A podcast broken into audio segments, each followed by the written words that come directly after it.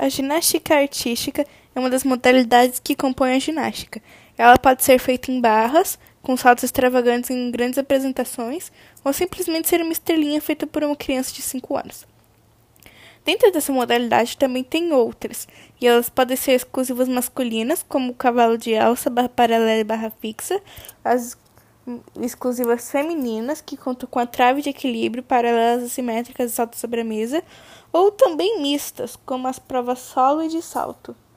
Para ginástica artística, podem ser usados, usados vários equipamentos, e eles são argolas, cavalos de alça, barras paralelas, barras fixas, barras assimétricas e barras de equilíbrio, além dos colchões e trampolins para os saltos.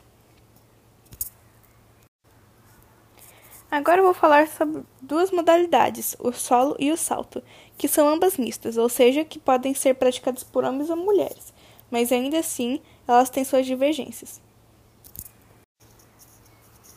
Na prova solo, giros, saltos, passos e movimentos acrobáticos são realizados pelos dois grupos. Eles não podem ultrapassar o limite da quadra em forma de quadrado com 12 metros de lado. O solo masculino tem a duração de 70 segundos, e é esse o tempo que eles têm para realizar os movimentos. Além disso, não há música para acompanhar os movimentos. Já as mulheres têm 90 segundos, e além disso, tem um fundo musical. Já no salto, não há tanta divergência assim. Mediante uma corrida inicial curta, os atletas desenvolvem por impulso necessário para dar um salto. Por fim, eles pousam os pés no colchão. Um exemplo da de atleta da ginástica artística é Flávia Lopes Saraiva, uma brasileira que compete em provas de ginástica artística. A promissora jovem de apenas 20 anos participou dos Jogos Pan-Americanos de 2015, representando o Brasil.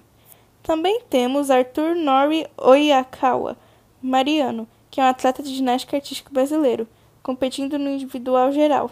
Atualmente faz parte do Clube de Pinheiros e da Seleção Brasileira de Ginástica Artística. Foi medalhista de bronze no solo das Olimpíadas de 2000 Rio 2016, prata no individual geral nos Jogos Pan-Americanos 2019 e Lima no Peru e campeão mundial em, em Stuttgart.